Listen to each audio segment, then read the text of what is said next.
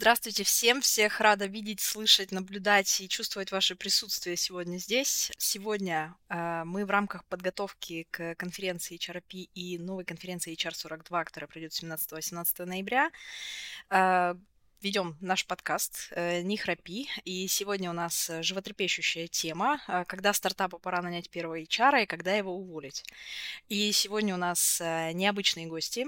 Сегодня мы говорим с фаундерами двух компаний. Это Михаил Танский, Huntflow, и Михаил Трофимов, Revealbot. Э, сегодня мы с ними обсудим когда же все-таки стоит нанять HR и когда стоит с ним попрощаться. Э, меня зовут Алена Петрова, я Head of People в компании Paylor, это британский стартап, и я как раз со стороны HR. Э, и меня очень интересует, как, собственно, компании приходят к тому, что стоит нанять своего первого HR, как они выстраивают с ними отношения, какие ожидания есть от первого HR в компании и так далее. И э, сегодня с э, двумя Михаилами мы как раз про это и пообщаемся. И э, давайте, наверное, начнем с понятных вещей. Ребята, пожалуйста, представьтесь. Давайте с Михаила Танского и начнем. Всем привет, меня зовут Михаил. Я основатель, руководитель компании Hamflow, это CRM для автоматизации рекрутмента. И вообще, в принципе, до того, как начать свою компанию, я работал продукт-дизайнером. Ого. Супер, спасибо большое. А, тогда перейдем к Михаилу Трофимову. Миша, расскажи про себя, пожалуйста, и свою компанию. Да, всем привет. Э, я CEO и кофаундер компании RealBot. Мы занимаемся автоматизацией рекламы Facebook, Google, Snapchat, TikTok и так далее. То есть мы делаем софт, который помогает агентствам, интернет-магазинам автоматизировать различные процессы с этим связанные. А, вообще у нас довольно необычная компания. Мы все три сооснователи из России, при этом американская компания. Сейчас мы почти все находимся в Барселоне, но при этом еще много наших коллег распределены по разным странам. А, соответственно, большинство наших клиентов тоже находится в разных частях мира. Вот, ну, как-то так. А какой у тебя бэкграунд э, до того, как стартовала твоя компания? Э, я когда-то давно работал фронтенд-разработчиком немного, потом работал продуктовым аналитиком, и параллельно с этим делал еще другие стартапы, чуть менее успешные. Вот, ну, в общем, бэкграунд стартапера такого классического, я бы сказал. Здорово, спасибо. А, итак, у нас сегодня две такие супертехнологичные компании, э, которые, в общем-то, на передовой да, своей ниши. А, и сегодня как раз хотела бы обсудить с вами а, такую интересную и живую для многих тему, когда же компании стоит нанять своего первого HR, и от чего это зависит, от количества человек, от количества процессов, от прибыли или от чего-то еще. Миша, расскажи, пожалуйста, какой у вас э, был опыт с вашим первым HR? Как в HandFlow появился первый HR? Я, наверное, тогда просто расскажу всю историю от э, начала, всю историю взаимодействия с HR и до текущего момента, как у нас все это было. И перед этим хочется, наверное, подсветить, что за словом, за аббревиатурой HR, за э, должностью менеджера по персоналу довольно много всего может скрываться в зависимости от разных компаний и так далее. И поэтому довольно важно, наверное, я буду в каждый момент э, своего рассказа раска... Эм, обращать внимание на функциональность, которую мы ожидали. У нас э, довольно нетипичный, наверное, стартап. Ну, или там тогда, когда мы начали, это был довольно нетипичный стартап, потому что ну, у него два основателя, один дизайнер, другой программист. Это, наверное, более-менее там для классичный, классический для какого-то там... Э, не хватало менеджера по продажам еще третьего, но э, классическая история для технологического стартапа там какого-то последнего времени, э, когда два специалиста что-то пытаются сделать. Мы как бы мы решали задачу себе. Я работал заместителем генерального директора по продукту в крупной компании. Второй сооснователь, партнер, он работал руководителем фронтенда там же мы до этого были знакомы, работали в, в одних компаниях, потом расходились, потом снова э, работали. И нам надо было нанимать людей. И когда мы... Э, ну, нанимать довольно важно, нанимать вот этих, в той компании, где мы работали. И когда ты нанимаешь точно, то можно использовать свой, свои соцсети, свои связи, то есть свое какое-то комьюнити вокруг тебя, чтобы публиковать э, вакансию там, в Фейсбуке или Твиттере, чтобы к тебе приходили знакомые, но когда объем увеличивается, тебе нужно где-то это вести. И я понял, в какой-то момент у меня было столько вакансий, что я устал в Excel двигать строки, а так как я на там, айфоне, на маке все последние там, 15 лет, то это был 2016 год. Я не, ну, нигде, собственно, э, ну, в общем, никакой другой программы, для, где можно было ввести, не было. Я на выходных нарисовал, или там на каникулах новогодних нарисовал сколько-то макетов, пришел вот к этому э, партнеру э, Виталию и предложил ему запрограммировать. Он согласился. Говорит, мне тоже надо нанимать, а давай сделаем. И у нас, э, в общем, это стал, этот продукт стал востребован, у нас появились клиенты, мы по очереди ушли с работы, и мы не привели, я это все рассказываю, потому что мы не совсем типичный стартап э, или типичная IT-компания, мы не привлекали инвестиции и жили всегда на свои, до сих пор не привлекаем и живем. И у нас э, фун- функционально, ну, как бы у нас роль HR в компании, HR-роль в компании, я не имею в виду конкретного человека, она у нас э, росла, ну, то есть она у нас трансформировалась вместе с задачами компании, связанными с людьми, то есть у нас не было каких-то денег, а надо разом нанять там 50 человек или что-то подобное. И мы, когда нам, когда в какой-то момент все равно социальных связей не хватило, не, стало не хватать, объем там уже 5 вакансий, 7 вакансий постоянно открытых был, мы пошли к кадровому агентству. У нас не было никакого HR, у нас были сотрудники более э, напрямую влияющие на ревенью, на, на, на заработок и на жизнедеятельность компании. И мы работали с кадровым агентством, с несколькими кадровыми агентствами, которые, собственно, нам э, находили людей. Потом объем увеличился, и уже стало важно какую-то культуру транслировать, то есть не просто закрывать вакансии, а уже как-то экспертизу фиксировать, да, чтобы люди, которые нам нанимают, понимали, кто нам нужен, почему мы, ну, в общем, как-то более тонко нас настраивались, и мы э, из этого агентства, мы открыли вакансию, из этого агентства рекрутер согласилась э, перейти к нам, и собственно, мы, у нас появился первый HR, который занимался только вот э, подбором людей. То есть это был рекрутер внутри компании. Впоследствии, через э, какое-то время, нам объем увеличился, объем подбора увеличился так, что одного рекрутера стало не хватать, мы наняли еще. А когда компания э, в, уже выросла до там 80 человек, 100 человек, уже стало понятно, что просто подбором невозможно решить все задачи, связанные с людьми, которые есть в бизнесе, и, ну, там требуется еще мотивация, там какое-то управление э, деньгами, исследования и так далее, так далее, внутренней коммуникации HR-бренд, и много всего там еще обучение. Вот все эти функции HR остальные, мы, соответственно, пришли к тому, что наняли э, HR-директора, который сейчас э, с нами и выстраивает всю эту нашу большую э, историю взаимодействия с внутренними людьми, с сотрудниками компании.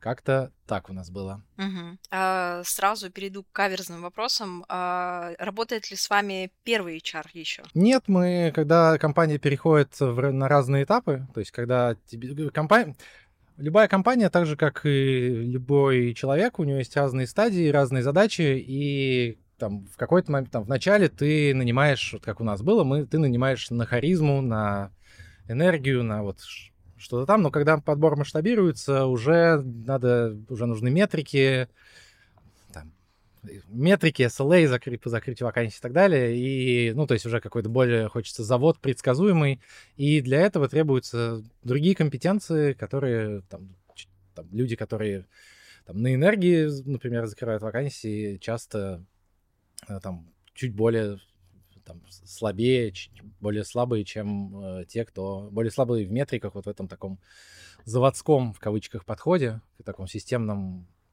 унылом. Вот, поэтому нет, мы расстались. Угу. Мгм. А сейчас э, какой порядок эм, в том смысле, сколько человек в компании и сколько человек у вас э, в HR? Я точно не знаю, но порядок 102, да, 120, да, 120 плюс, и это сотрудников, и там 5, 7, 10 сотрудников отдела персонала. Мгм. Мгм. Здорово, спасибо большое. А, Миша, расскажи, пожалуйста, как RevealBot пришел к тому, что нужно нанимать своего первого HR?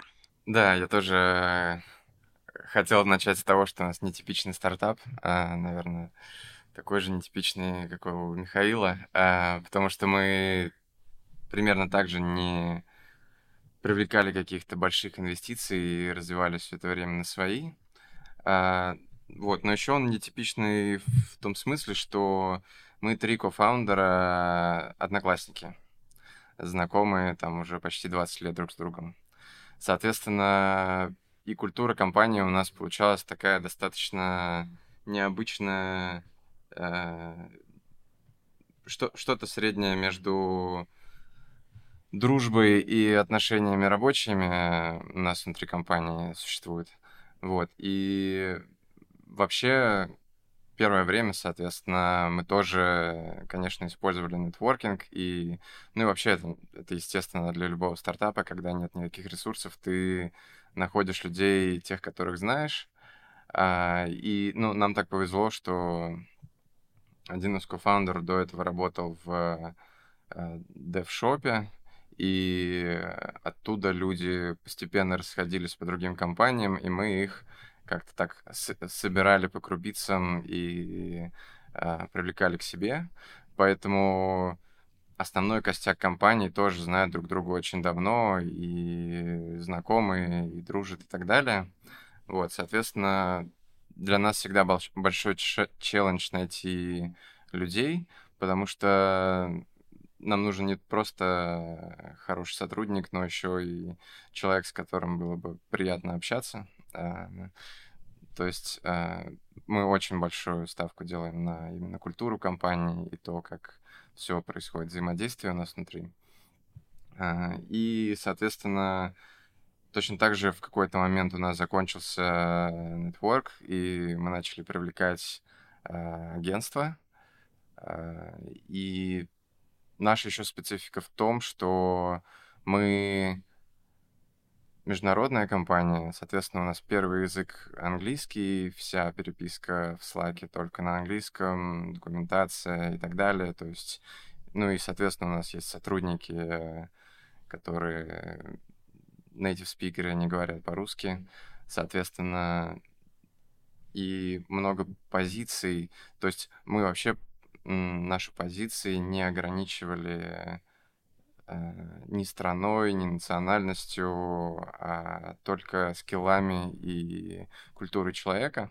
Соответственно, на некоторые позиции даже предпочтительно было бы видеть э, native спикера, чем там, русскоговорящего человека там, на позиции селза или маркетинг, например.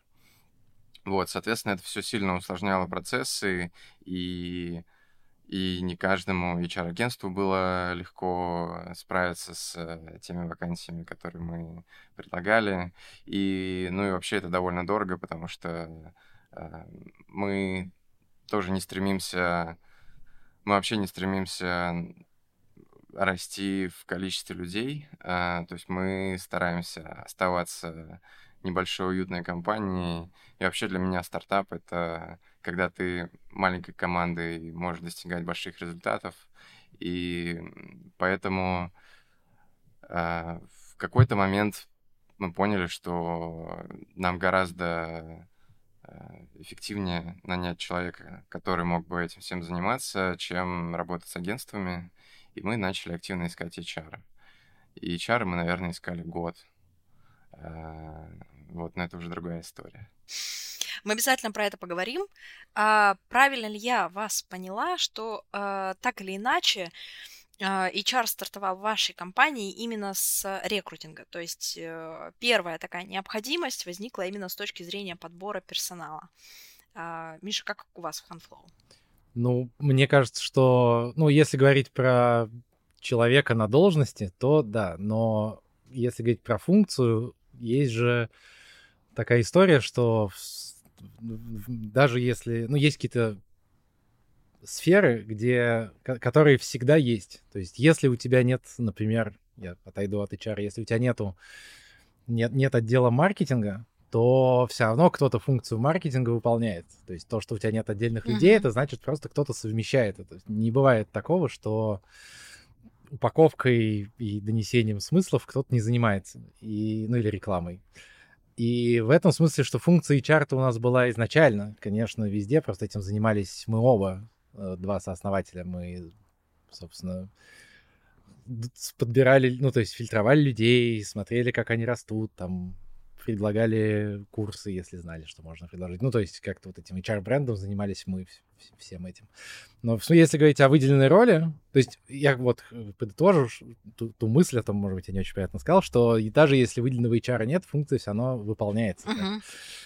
в известной теории. А, вот. И, но, но первая роль выделенная, да, первая и главная потребность у нас была, когда ты маленький, тебе более-менее, ты более-менее справляешься с внутренними коммуникациями и оценкой э, вот этого всего, маленькими по количеству персонала справляешься компактной командой. С ростом уже э, специализация, без специализации не обойтись. И первая, э, первая ступень роста — это подбор, то есть расширение персонала.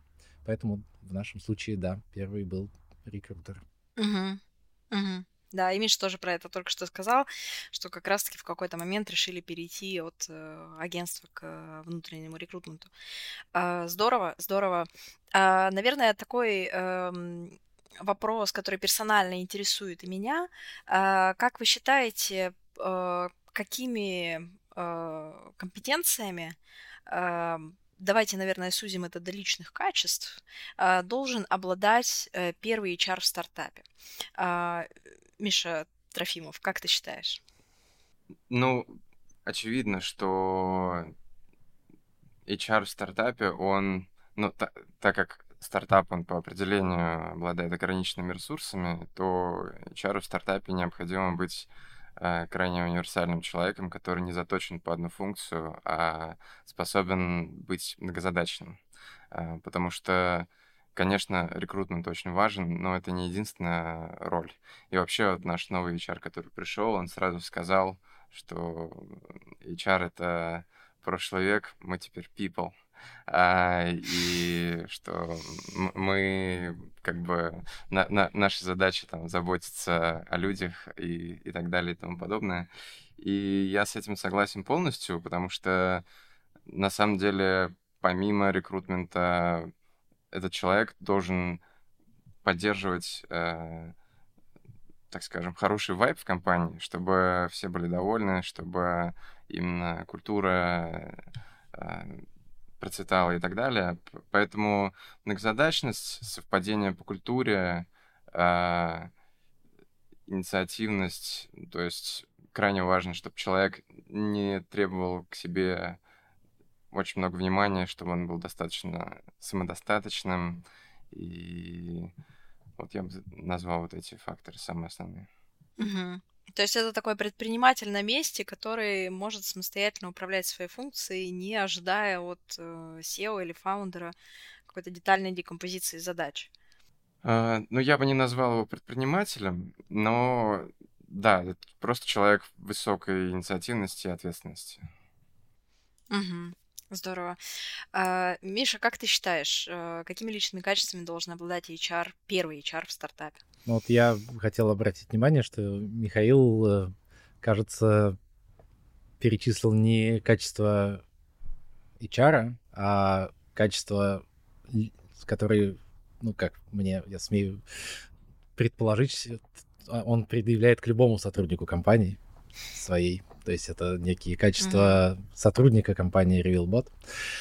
И я mm-hmm. в этом смысле ровно так же я хочу предъявлять, я как там генеральный директор и основатель компании, я предъявляю к любому сотруднику требования одинаковые. То есть мне нужна... Есть, ну, это не, не зависит от роли. Роль — это как бы хард-скиллы. А личные качества — это софт-скиллы, и я от любого сотрудника требую там аналитичности, активности, смелости, э, открытости, честности. И вот. Я, я бы еще хотел добавить а, а, а, а, а, одно качество, которое забыл упомянуть. Это а, способность к эмпатии, а, потому что это явно нужно не для каждого сотрудника, это, наверное, не так сильно нужно разработчикам и так далее. Вот, но для HR это, мне кажется, такой, я не знаю, что-то среднее между хард-скиллом и софт-скиллом, то есть э, возможность э, чутко ощущать чужих, других людей, понимать, что они на самом деле думают и какие они эмоции на самом деле испытывают. То есть вот этот пресловутый эмоциональный интеллект, который сейчас так популярен, мне кажется, чрезвычайно важен для первого HR. Да, я присоединюсь. Мне кажется, это hard skill, без которого выполнять задачи не очень э, возможно. Да, мы недавно буквально с коллегами шутили, что у HR софт-скиллы — это хард-скиллы на самом деле, а, и без них никуда совершенно точно а, не получится двигаться. А, мне еще очень понравилась мысль про инициативность, потому что мне кажется, что так как я работала в компаниях, которые либо были стартапами, либо стояли на пороге каких-то серьезных изменений, там, ребрендинг, реорганизация и так далее, а, я заметила очень а, такую важную вещь, э, что HR должен э, показывать бизнесу, на что он способен. Это вот как раз-таки про то, что HR это не только рекрутмент. А HR должен, как мне кажется, как эксперт прийти в компанию и рассказать, что есть еще корпоративная культура, мотивация, обучение, развитие, э, компенсация льготы и много разных других интереснейших функций. Э, и все это про заботу о людях а, те, которые к нам приходят и которые с нами работают. Вот. И да, это действительно очень важно. А можно я добавлю? Мне сейчас пришла да, в голову мысль про вот вдобавок догонку сказать, что еще вот важно, чтобы... Ну, HR, оно же как бы про все.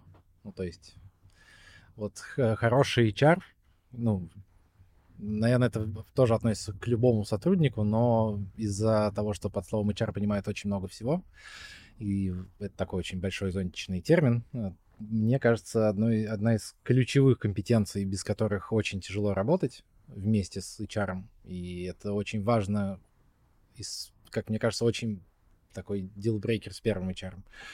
Это его, декла... его способность декларировать, какие именно зоны ответственности, в каких именно границах он берет на себя.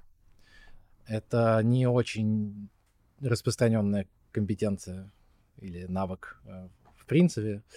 Вот, но это, там, вот из моего опыта это довольно важно, потому что если ты как бы отвечаешь за все и не проговорил, и когда тебе приходит, ты такой, это не я, а вот это я, а тут ты посягаешь на мою, а ты забрал, вот это все, это очень плохо, и если, ну и, как правило, у людей ну, в, в новых компаниях или, ну, как правило, часто новые компании организуют люди с небольшим опытом корпоративного управления, ну, так, не всегда, безусловно, но нередко, то они, в общем-то, не очень понимают, как простравить вот эти корпоративные границы, компетенции, зоны ответственности в HR.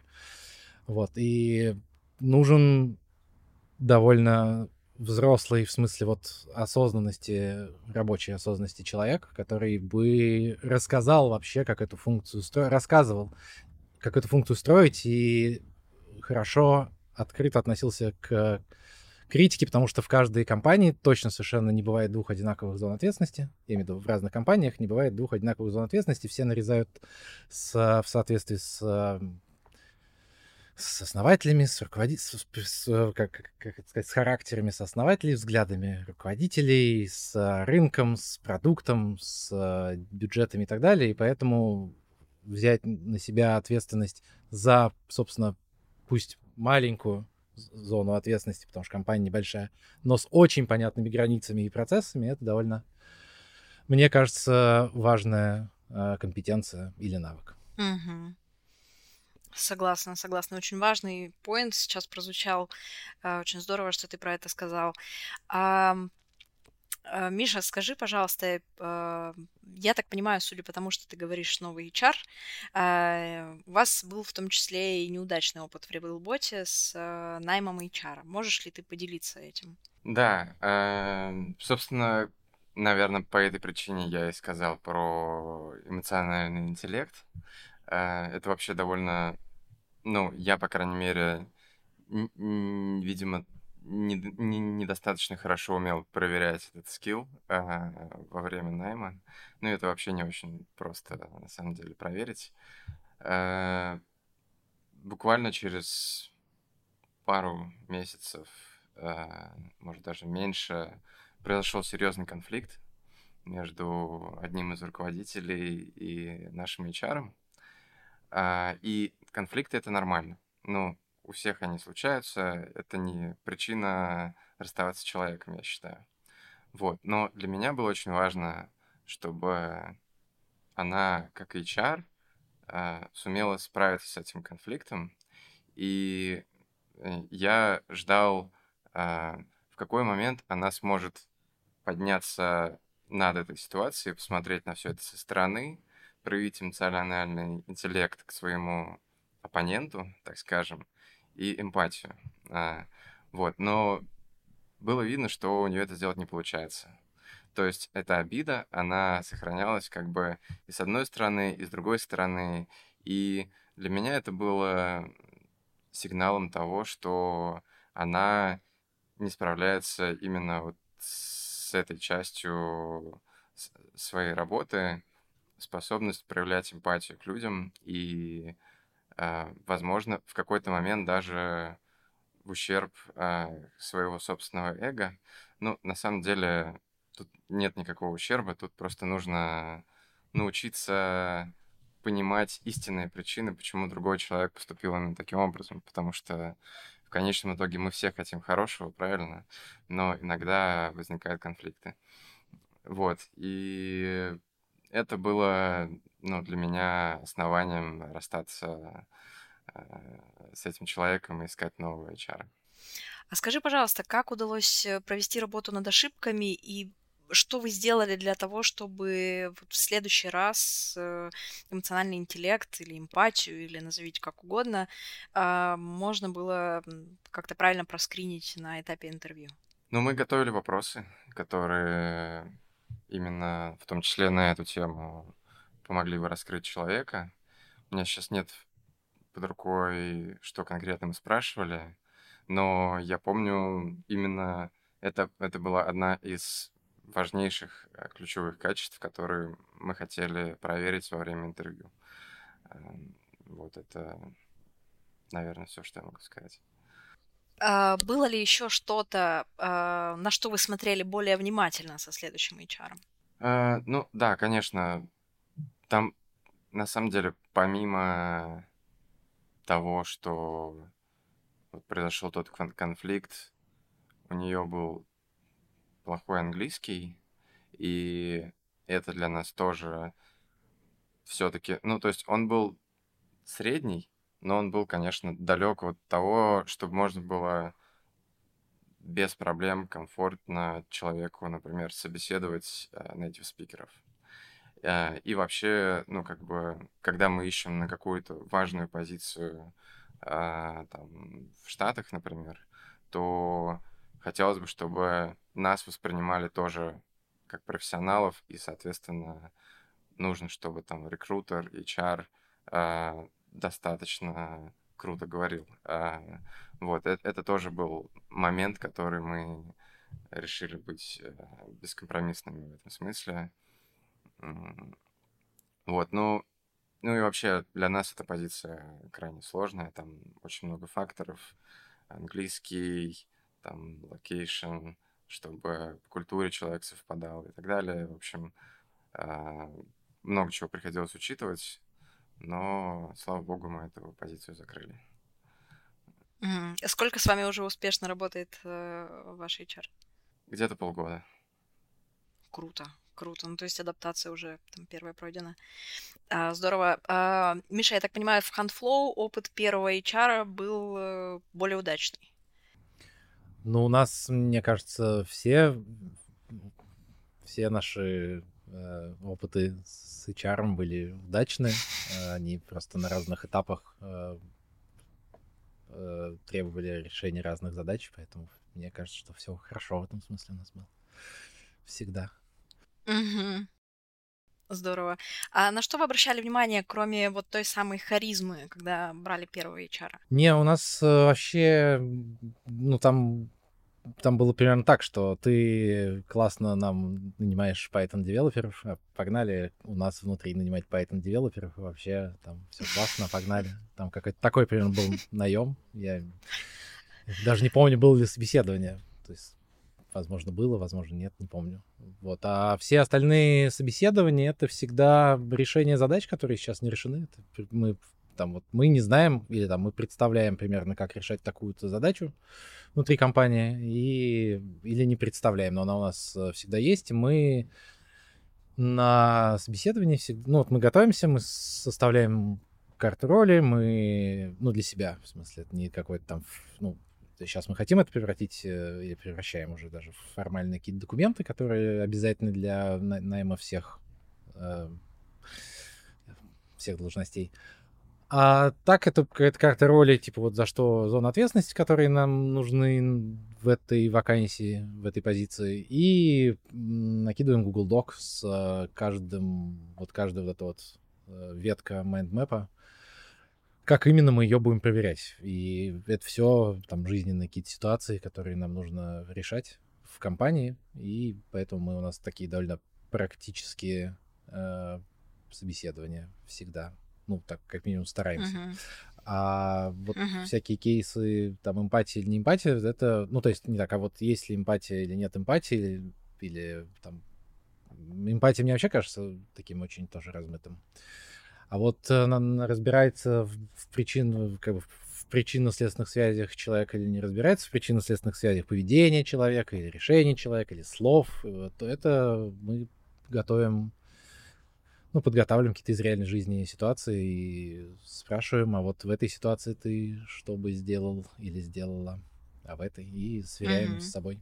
Со своим представлением мы готовы с, э, жить с человеком, работать бок о бок которые вот так вот э, реагируют на какие-то ситуации или не готовы. Угу. А кроме, кроме вас двоих, э, кто-то еще принимал участие в интервью первого HR? Не, ни, ни первого, ни второго, ни третьего, ни, никакого вообще нет, только мы вдвоем. У нас HR это всегда мы рассматриваем как э, есть такая должность HR бизнес-партнер. Это тоже много. Uh-huh. Все вкладывают по-разному. Это там, э, Обычно это вроде как называется HR-директор в какой-то, в каком-то юните внутри гигантской корпорации какой-нибудь. Вот это обычный HR-бизнес-партнер вроде как. Я за 8 лет в HR так и до конца и не разобрался. Вот, и ну, мы вот, мне очень нравится вот это слово бизнес-партнер. Мне, я прилагаю его ко всем там, своим сотрудникам. Я имею в виду вот C-level некий. Вот, что мне везде нужен человек, который вместе со мной э, решает задачи бизнеса в своей, в своей зоне компетенции и с помощью своих инструментов своей зоны компетенции. Вот, и поэтому uh-huh. э, нанимали только мы, и uh-huh. нет, больше никто. Uh-huh.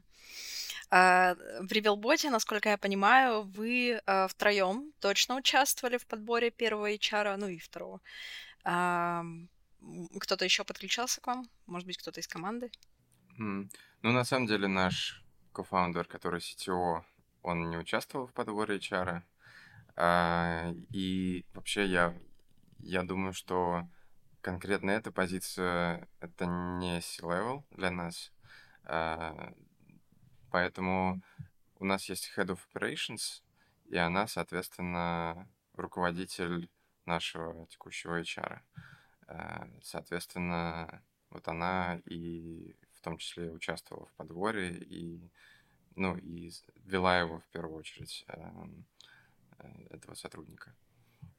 Но и мы, uh-huh. кофаундеры, uh-huh. и подключали других тоже хедов, там, качестве второго альтернативного мнения. То есть мы стараемся по максимуму подключать э, кого можем для того, чтобы более-менее объективно составить мнение. Мгм. Мгм. А, поняла. А, Миша, скажи, пожалуйста, вот, наверное, в, в общих смыслах, а, что стоит понимать HR, который идет работать в стартап, как ты считаешь? Вот не конкретно в компанию RevealBot, а в целом в какой-то стартап. Что, что нужно понимать э, HR, который приходит в стартап? Э, будет весело. Э, я бы сказал, вообще, ну, известный факт, что HR-ошибки, они самые дорогие ошибки, которые вообще существуют. А, это во-первых. Во-вторых, чем меньше компания, тем важнее каждый нанятый сотрудник. То есть, если у вас трое, то четвертый сотрудник это ваша одна четвертая часть, и, соответственно, это максимальная важность. Если у вас тысяча человек, то это, соответственно, уже один плюс-минус один человек не особо большой роли играет. Поэтому чем меньше компанию вы приходите, тем больше, на самом деле, ответственность а, за каждый найм, который вы совершаете. А, и также я, я бы посоветовал а, придерживаться правила «сомневаешься, не бери», а, особенно в стартапах. А, потому что, ну, часто у всех еще нет достаточно большого опыта и насмотренности там и в найме и так далее, и поэтому э, ошибки неизбежны, и если какое-то чутье, интуиция, там что-то говорит о том, что это не тот человек, лучше лучше не соглашаться на... Понятно, что идеальных кандидатов не существует, но именно в стартапах это, мне кажется, крайне важно очень разборчиво подходить э, к найму. Э, вот я бы такое сказал. Угу. Миша, есть что добавить? Да, мне кажется, нет. Мне кажется, да, эфемизм будет весело, он хороший. Ну, наверное, надо, ну, ну вот про сомневаешься, не бери, мне кажется, это универсальное правило для чего угодно. И когда квартиру себе в аренду ищешь, тоже сомневаешься, не бери. Найдется хороший вариант. Um, дай себе время. И хотел, наверное, добавить про то, что в стартапе, если мы опять же говорим про компании, ну, как сейчас понятно, вот и, и, и наша, и Михаила, э, коллег, что они все бережливы, и нет э, не, нет вот этой корпоративности большой в любом случае.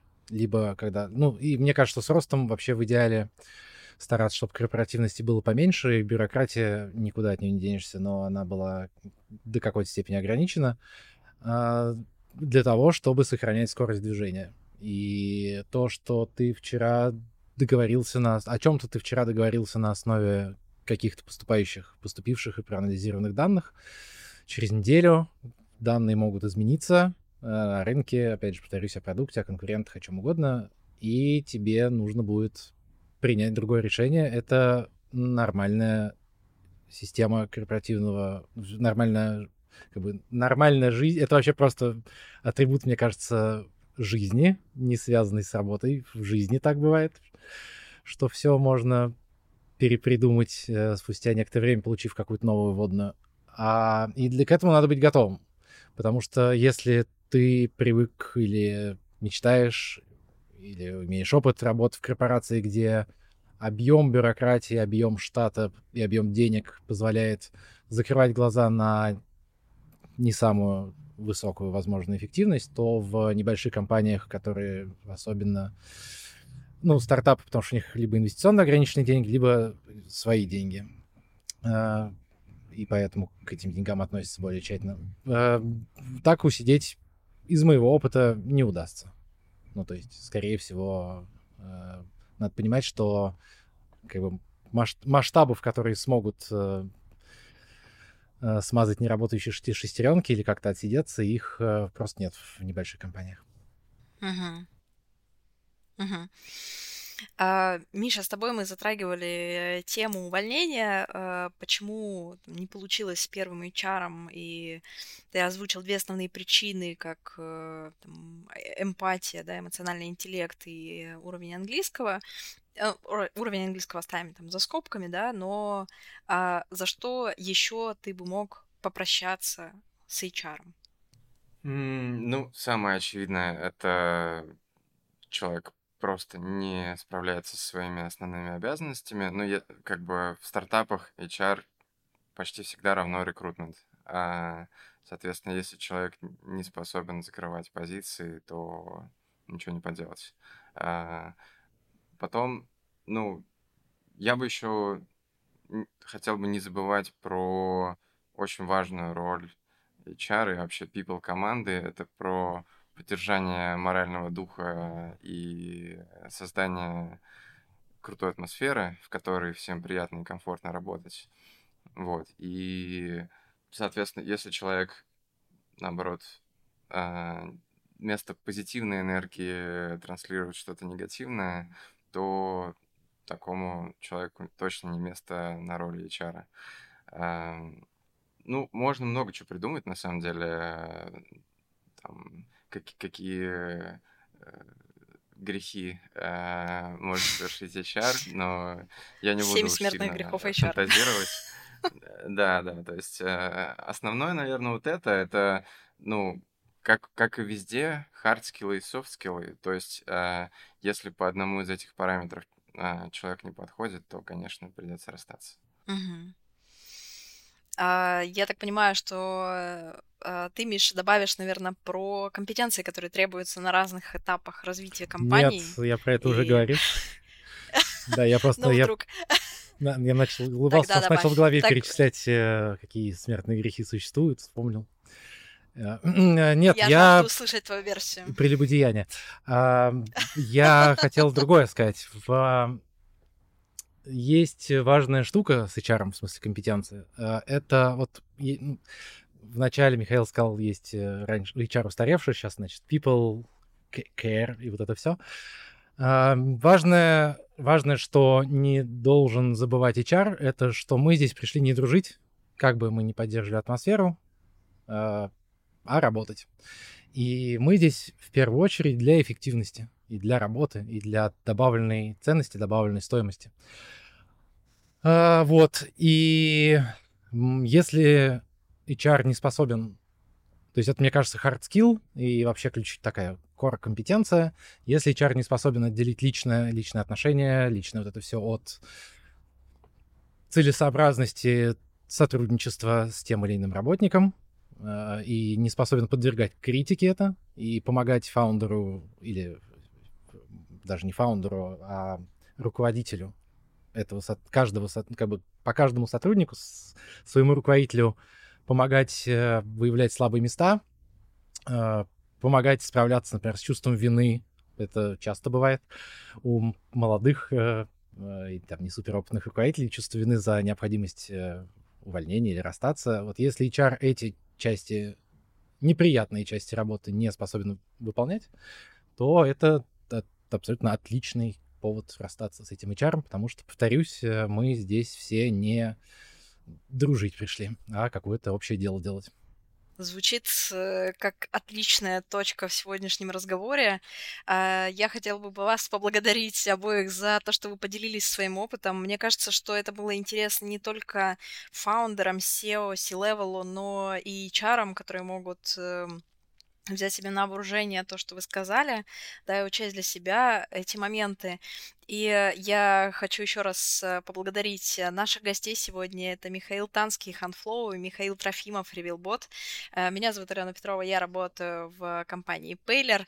Спасибо вам, коллеги, за то, что сегодня присоединились к нам, поделились своим опытом и э, желаем вам всего самого классного с вашими HR. -ами. Спасибо большое. Спасибо большое. Всем пока.